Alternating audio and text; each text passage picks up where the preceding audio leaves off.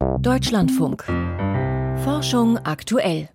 Und da ist Monika Seinsche am Mikrofon. Herzlich willkommen. Und okay, nicht mit mir im Studio, aber mit in der Sendung ist dieser Geselle hier.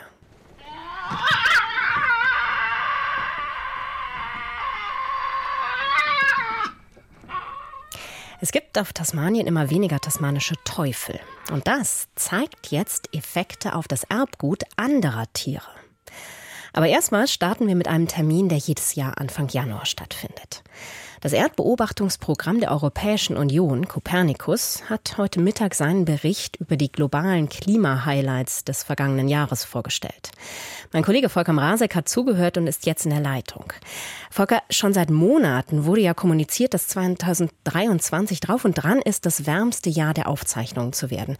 Wo sind wir denn am Ende gelandet? Ja, bei einer weltweiten Mitteltemperatur von 14,98 Grad Celsius, der Kopernikus Klimadienst der Europäer nimmt es da sehr genau mit seinen Berechnungen. Demnach war 2023 global und übers ganze Jahr gesehen 1,48 Grad wärmer, als es die Erdatmosphäre in vorindustrieller Zeit war. Das bedeutet, das vergangene Jahr hat erstmals an der 1,5 Grad Schwelle gekratzt, die wir ja nach dem Pariser Klimaschutzabkommen am besten nicht überschreiten sollten. Und die Kopernikus-Verantwortlichen sehen darin einen, Zitat, bedenklichen Präzedenzfall. Aber Moment mal, wir haben vor ziemlich genau zwei Monaten, und ich glaube, das warst auch du, in Forschung aktuell berichtet, dass die Erwärmung 2023 wahrscheinlich deutlich unter 1,5 Grad bleiben wird. Warum ist es denn jetzt doch so knapp geworden? Ja, ab Juni und bis in den Herbst hinein war es wirklich außerordentlich warm. Juli, August, September und Oktober haben alle neue Temperaturrekorde aufgestellt. Und selbst beim Kopernikus Klimadienst ging man nicht davon aus, dass eine solche Episode, die man noch nicht hatte, noch länger andauern könnte und würde. Tatsächlich war das aber so. Der Dezember war sogar fast 1,8 Grad Celsius wärmer als in vorindustrieller Zeit. Und dadurch ist es dann noch einmal so knapp geworden. Wobei man betonen muss, es handelt sich um erste und vorläufige Datenauswertung. Genauere Analysen folgen noch. Es könnte also noch geringfügige Korrekturen geben. Warum war denn vor allem die zweite Jahreshälfte 2023 so warm? Ja, die Antwort auf diese Frage, die liegt wohl in den Ozeanen. Zum einen ist der tropische Pazifik Mitte vorigen Jahres von einer kühleren La Nina-Phase in die wärmere El Nino-Phase übergegangen. Das ist ein natürlicher Klimazyklus im weltgrößten Ozean. Und weil der Pazifik so eine außerordentliche Rolle im weltweiten Wetter- und Klimageschehen spielt, beeinflusst das die globale Mitteltemperatur. Also in El Nino-Phasen kann es einige Zehntelgrad wärmer sein. Und zum anderen waren auch andere Meere in den zurückliegenden Monaten viel wärmer als sonst. Kopernikus sagt da, das waren beispiellos hohe Oberflächentemperaturen der Ozeane zwischen April und Dezember. Und das galt vor allem für den Nordatlantik, aber auch im Nordpazifik, im Indischen Ozean, im Mittelmeer und in der Karibik sind sogenannte marine Hitzewellen aufgetreten. Und in die globale Mitteltemperatur fließen auch immer die Oberflächentemperaturen der Meere mit ein, nicht nur die bodennahen Lufttemperaturen über den Kontinenten. Und weiß man, warum diese Ozeane so warm waren? Also ein entscheidender Faktor ist sicher ganz einfach, dass sich Treibhausgase wie Kohlendioxid und Methan weiterhin ungebremst in der Erdatmosphäre anhäufen. Die Ozeane stehen ja grundsätzlich im Austausch mit der Atmosphäre und heizen sich ebenfalls auf, wenn mehr Wärme im Erdsystem bleibt, statt ins All abgestrahlt zu werden. Es könnte aber noch andere Gründe geben, warum Ozean und Atmosphäre 2023 so ungemein warm waren. Zum Beispiel ist im Jahr davor der Vulkan Hunga Tonga im Südpazifik ausgebrochen, eine extrem starke Eruption. Die hat enorme Mengen Wasserdampf bis in die Stratosphäre katapultiert, wo sie sich lange halten. Und Wasserdampf ist auch ein Treibhausgas. Im Fall des Nordatlantik könnte es so sein, dass die Abgase von Handelsschiffen die Atmosphäre nicht mehr so stark kühlen, weil ihre Treibstoffe schwefelärmer geworden sind. Dadurch sind die Schwebstaub, äh, Schwebstaubschleier über dem Meer vielleicht nicht mehr so dicht und werfen nicht mehr so viel einfallendes Sonnenlicht zurück ins All. So etwas wird zurzeit diskutiert. Worauf müssen wir uns denn jetzt einstellen? Also geht das jetzt so weiter, ein Rekordmonat nach dem anderen? Also die Befürchtung gibt es zumindest. Warum? Weil sich eben der El Nino im tropischen Pazifik erst ab Juli des letzten Jahres langsam entwickelt hat und sich in diesem Jahr richtig ausprägen soll. Also 2024 dürfte ein ausgesprochenes El Niño-Jahr werden mit Temperaturen, die allein dadurch erhöht sind. Bei unseren Treibhausgasemissionen zeichnet sich auch noch keine Trendwende ab. Im Gegenteil, im abgelaufenen Jahr waren sie sogar so hoch wie noch nie. Deswegen gibt es inzwischen auch verschiedene Studien, die sagen, vermutlich wird 2024 also die 1,5 Grad Marke tatsächlich knacken mit unterschiedlichen Wahrscheinlichkeiten, die da angegeben werden. Wenn das so wäre, ist das Pariser Klimaschutzabkommen damit aber noch nicht gescheitert, das muss man hier betonen. Das wäre erst dann der Fall, wenn die globale Erwärmung dauerhaft über 1,5 Grad Celsius bleibt, für mindestens zwei Jahrzehnte, so die Definition. Allerdings sind wir auf dem besten Weg dorthin und damit eben auf einem schlechten Weg. Vielen Dank, Volker Mrazek. 2023 war das wärmste Jahr seit Beginn der Klimaaufzeichnung. Und jetzt kommen wir zum Teufel. Wenn große Raubtiere verschwinden, hat das gewaltige Auswirkungen auf das Ökosystem. Die Nahrungsnetze verändern sich, Pflanzenfresser und kleinere Raubtiere breiten sich aus. In Tasmanien eben sind es die tasmanischen Teufel, die seit fast 30 Jahren von einem übertragbaren Gesichtstumor dahingerafft werden. Der Biologe Andrew Stauffer von der Washington State University wollte herausfinden, wie sich das Verschwinden dieser Art auf die nächst kleineren Jäger, nämlich die Riesenbeutelmarder, auswirkt. Und dafür haben er und seine Kollegen über viele Jahre hinweg das Erbgut von mehr als 300 Tieren untersucht. Ich habe ihn gefragt, warum er das gemacht hat. It's hard based on field studies of nocturnal animals to estimate potential changes in population densities. Es ist bei solchen nachtaktiven Tieren sehr schwierig, allein mit Hilfe von Feldbeobachtungen abzuschätzen, ob und wie sich ihre Verbreitung verändert. Und in Tasmanien haben wir nun mal dieses unglückliche, aber sehr interessante natürliche Experiment. Die Krankheit der Teufel hat sich von Ost nach West ausgebreitet. Das heißt, an einigen Orten leben die Riesenbeutelmarder schon sehr lange mit nur noch wenigen Teufeln zusammen. An anderen Orten sind die Teufel erst vor kurzem verschwunden. Und das können wir in den Genen der Riesenbeutelmarder erkennen. Je länger die Teufel aus einem Gebiet verschwunden sind, desto geringer ist dort der Genfluss zwischen verschiedenen Marderpopulationen. Die Tiere bleiben also verstärkt an einem Ort, wahrscheinlich weil sie von den Teufeln nicht mehr vertrieben werden und durch das Fehlen der großen Konkurrenten mehr Nahrung finden. Wir gehören damit zu den ersten, die genetische Veränderungen feststellen konnten, die vom Schwund eines Topräubers ausgelöst werden. Das zweite Ergebnis unserer Studie war, wenn die Riesenbeutelmarder sich doch ausbreiten, bevorzugen sie Gebiete, in denen ähnlich viele Teufel leben wie in ihrer Heimat. Das klingt auf den ersten Blick unlogisch, denn man sollte meinen, sie ziehen Gebiete mit weniger Teufeln vor.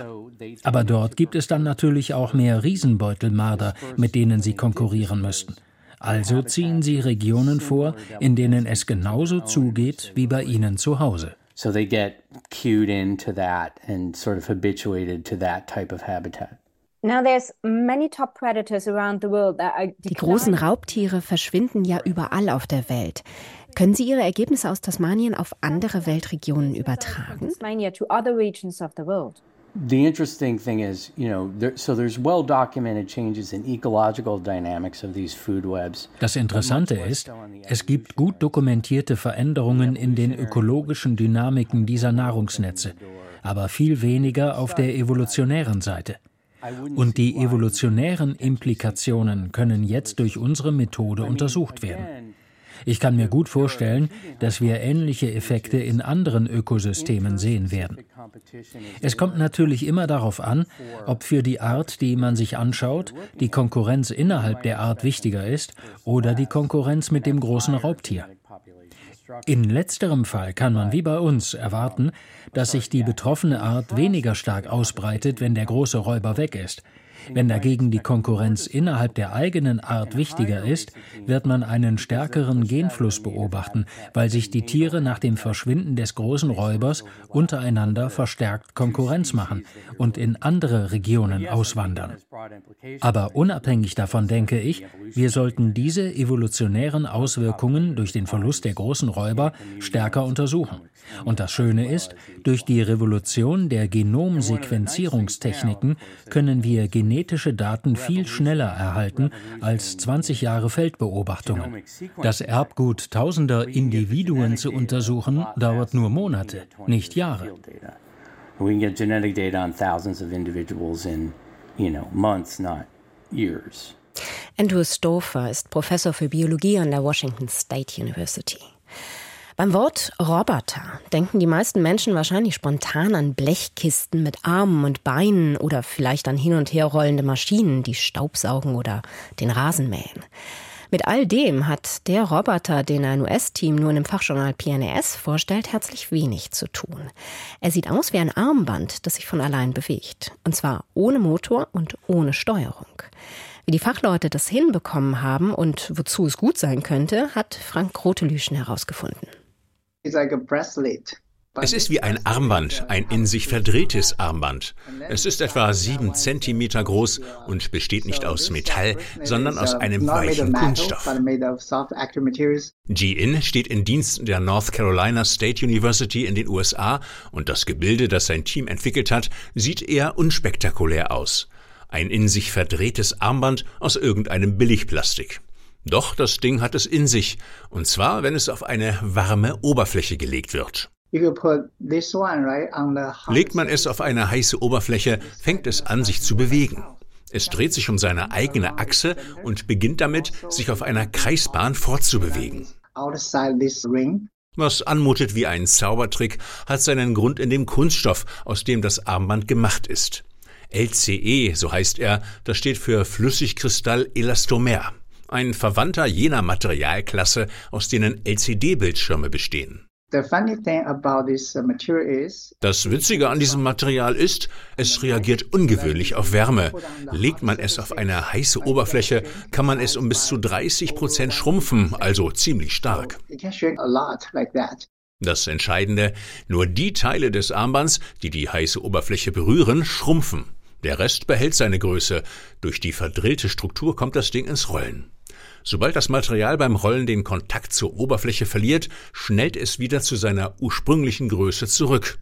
Weil also durch das Rollen immer andere Teile des Armbands mit der Oberfläche in Kontakt kommen, bleibt die Rollbewegung erhalten. Das Band rotiert um seine Achse, bewegt sich dabei vorwärts und beschreibt einen Kreis, sagt Ins Kollege Fang Ji. Es dreht sich ein oder zweimal pro Sekunde, das hängt von der Temperatur ab. Die Energie für diese Bewegung nimmt es von der heißen Oberfläche auf. 55 Grad sollte die Oberfläche schon haben, und je heißer sie ist, umso schneller bewegt sich der Ringbot, wie die Fachleute ihren Plastikroboter nennen.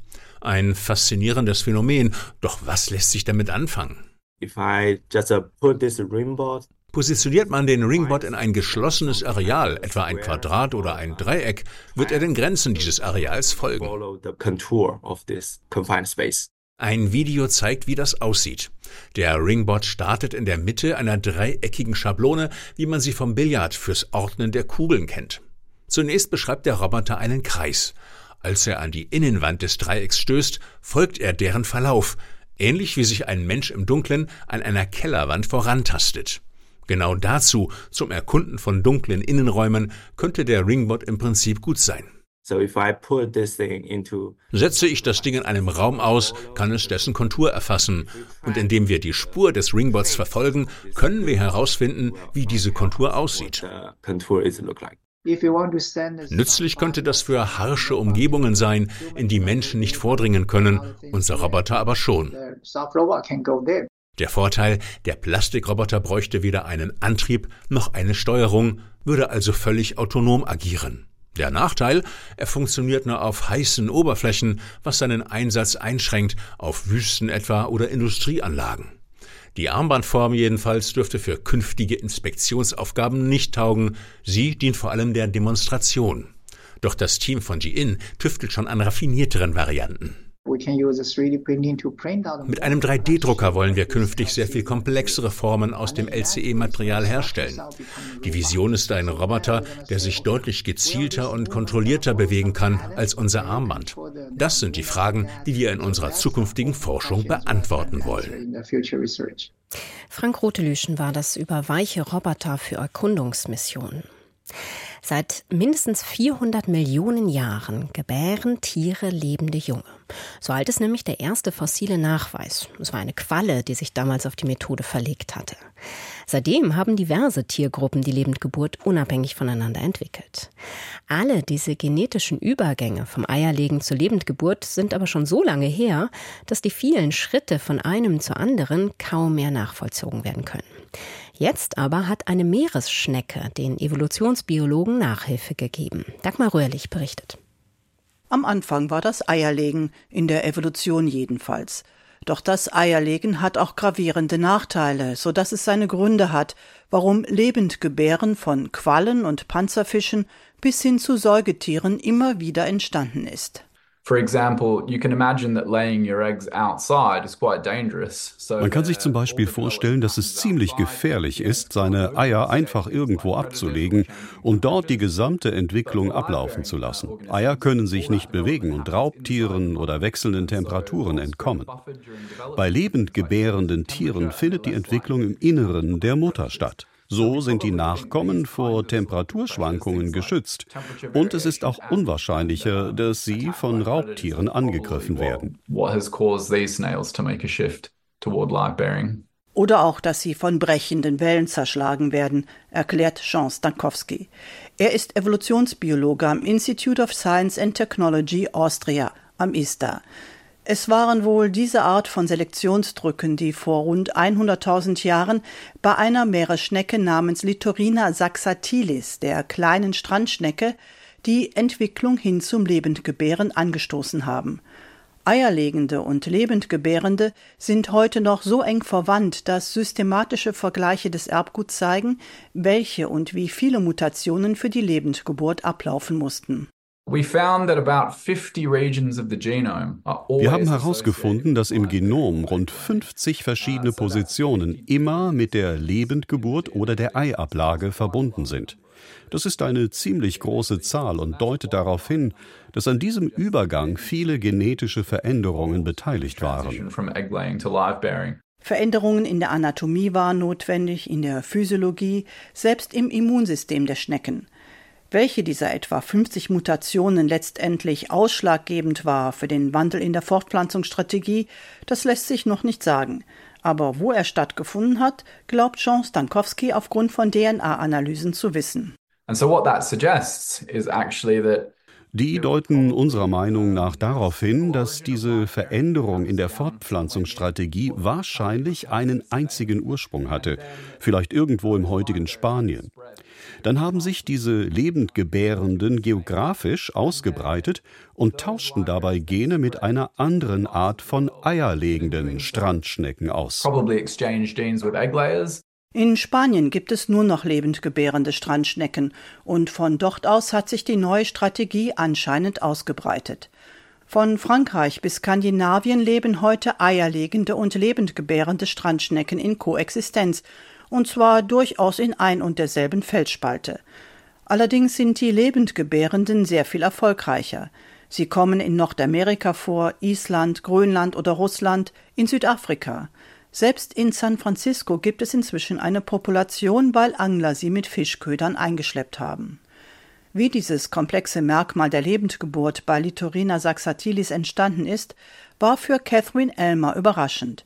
Die Biologin von der University of Glasgow war nicht an der Studie beteiligt. Es ist schon lange ein Streit in der Evolutionsbiologie, ob Innovationen nun durch große Sprünge im Genom ablaufen oder durch kleine Schritte. Das hier ist ein Beispiel für sehr faszinierende kleine Schritte. Viele kleine Mutationen in verschiedenen Teilen des Erbguts mussten zusammenkommen, damit die neue Strategie funktionierte. Trotzdem war es dann ein großer Sprung in der Evolution. Dagmar Röhrlich war das über eierlegende und lebendgebärende Meeresschnecken. Wir machen hier jetzt weiter mit den Meldungen aus der Wissenschaft und Piotr Heller. Und in der ersten Meldung gibt es neue Details zu den Problemen bei der privaten Mondmission Peregrine. Einige Stunden nach dem gestrigen Start der Rakete meldete das Unternehmen Astrobotic, dass es missglückt sei, die Raumfähre zur Sonne hin auszurichten. Inzwischen sei das zwar gelungen, jedoch gebe es auch noch einen Treibstoffleck. Die Folge sei, dass man die stabile Position wohl höchstens 40 Stunden lang aufrechterhalten könne, teilte das Unternehmen gestern Abend mit. Das Raumfahrzeug wird dadurch wohl nicht auf dem Mond landen können. Eigentlich sollte es Ende Februar dort aufsetzen. Derweil erwägt die NASA, ihre anstehende Mondmission zu verschieben. Das meldet die Nachrichtenagentur Reuters und beruft sich dabei auf Insider. Grund seien technische Schwierigkeiten. Vibrationstests hätten Probleme mit den Batterien der Raumkapsel offenbart. Bei der zweiten Mission des Artemis-Programms sollten Astronauten Ende des Jahres zum Mond fliegen, ihn umrunden und ohne Landung wieder zurückkehren. Dieser Termin würde sich nun verzögern. In einem Liter Mineralwasser befindet sich im Schnitt eine Viertelmillion Nanoplastikpartikel. Als Nanoplastik bezeichnet man Partikel, die weniger als einen Mikrometer messen. Sie sind damit noch kleiner als Mikroplastik und können dadurch ins Blut, ins Gehirn und ins Innere von Zellen gelangen. Gleichzeitig sorgt die geringe Größe dafür, dass sie schwer nachweisbar sind. Forschern aus den USA ist es dennoch gelungen. Sie haben dafür die sogenannte Raman-Spektroskopie bemüht, bei der man die Partikel mit Lasern zu Schwingungen anregt und dadurch aufspürt. So fanden die Wissenschaftler in Mineralwasser aus Plastikflaschen durchschnittlich 240.000 Nanoplastikpartikel pro Liter, wie sie im Magazin PNAS darlegen. Viele der Partikel bestanden aus PET und stammten wohl aus den Flaschen selbst. Die meisten waren jedoch aus Nylon und dürften von Plastikfiltern herrühren, mit denen das Wasser gereinigt wird. Als nächstes wollen die Forscher die Nanoplastikkonzentration im menschlichen Gewebe messen. Forscher wollen Akne mit genetisch veränderten Bakterien behandeln. Denn bisherige Akne-Therapien wie Antibiotika haben zum Teil schwere Nebenwirkungen. Um eine Alternative zu erforschen, hat das internationale Team ein Bakterium, das natürlicherweise auf der Haut vorkommt, genetisch manipuliert. Es sondert nun ein Protein ab, das die übermäßige Produktion von Talg in der Haut verhindert und somit eine der Ursachen von Akne bekämpft. Die Forscher haben ihr Bakterium im Magazin Nature Medicine beschrieben. Sie haben es an Mäusen getestet, wo es funktioniert hat. Jedoch ist dieses Experiment nur bedingt aussagekräftig, da sich Mäusehaut stark von der menschlichen unterscheidet.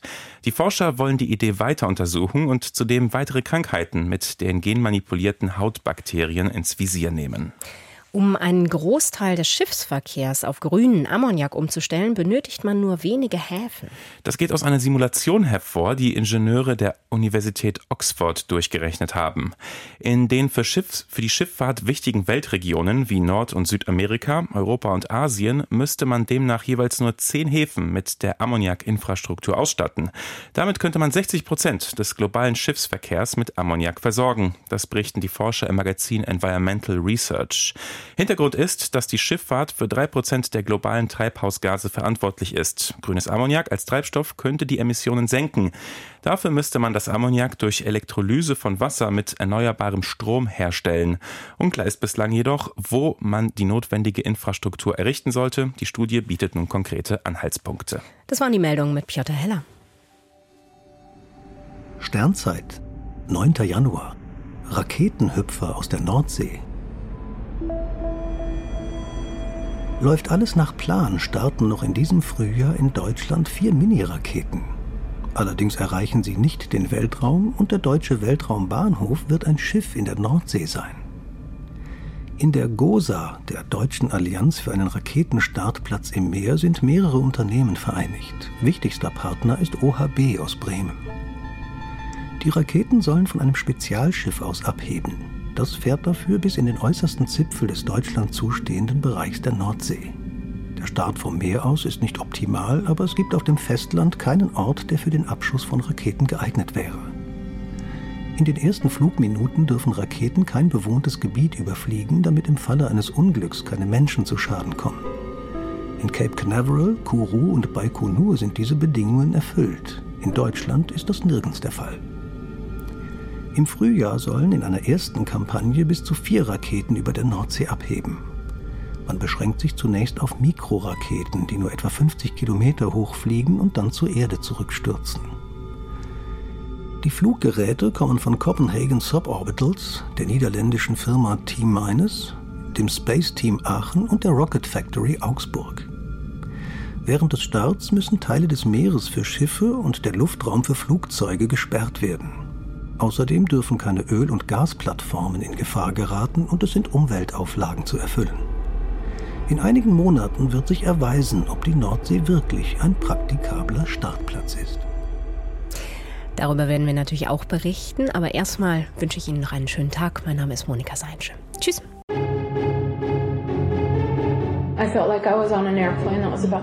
Ich fühlte mich wie in einem Flugzeug, das gerade abstürzt. 1992 erfährt Christine Maggiore, sie ist HIV-positiv. Bald beginnt sie zu zweifeln und stößt auf einen deutschen Wissenschaftler. Das AIDS-Virus infiziert nicht mehr als eine von 100.000 T-Zellen. Der behauptet, AIDS gibt es nicht. Das reicht bei weitem nicht, um eine Krankheit wie AIDS zu erklären. Ist AIDS eine große Lüge? Eine Erfindung der Pharmaindustrie? Christine Maggiore gründet eine Bewegung. Alive and Well, AIDS Alternatives. Acht Jahre später bin ich immer noch kerngesund.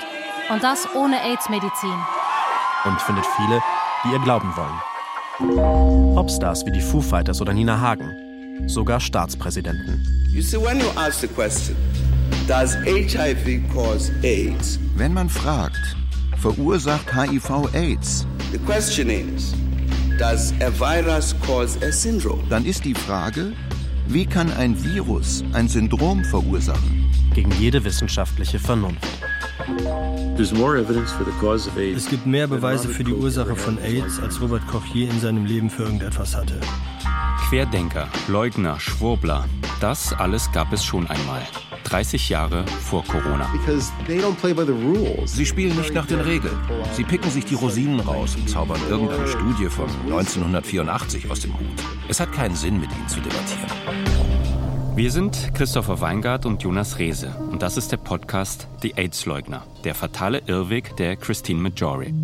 In fünf Teilen erzählen wir die unglaubliche Geschichte ihrer Bewegung.